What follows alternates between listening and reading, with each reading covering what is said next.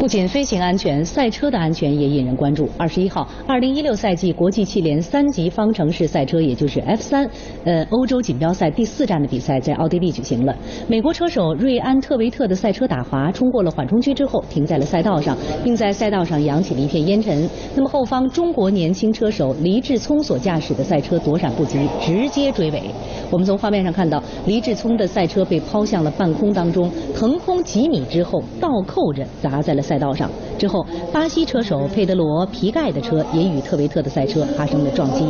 黎志聪被紧急的送往了医院接受治疗。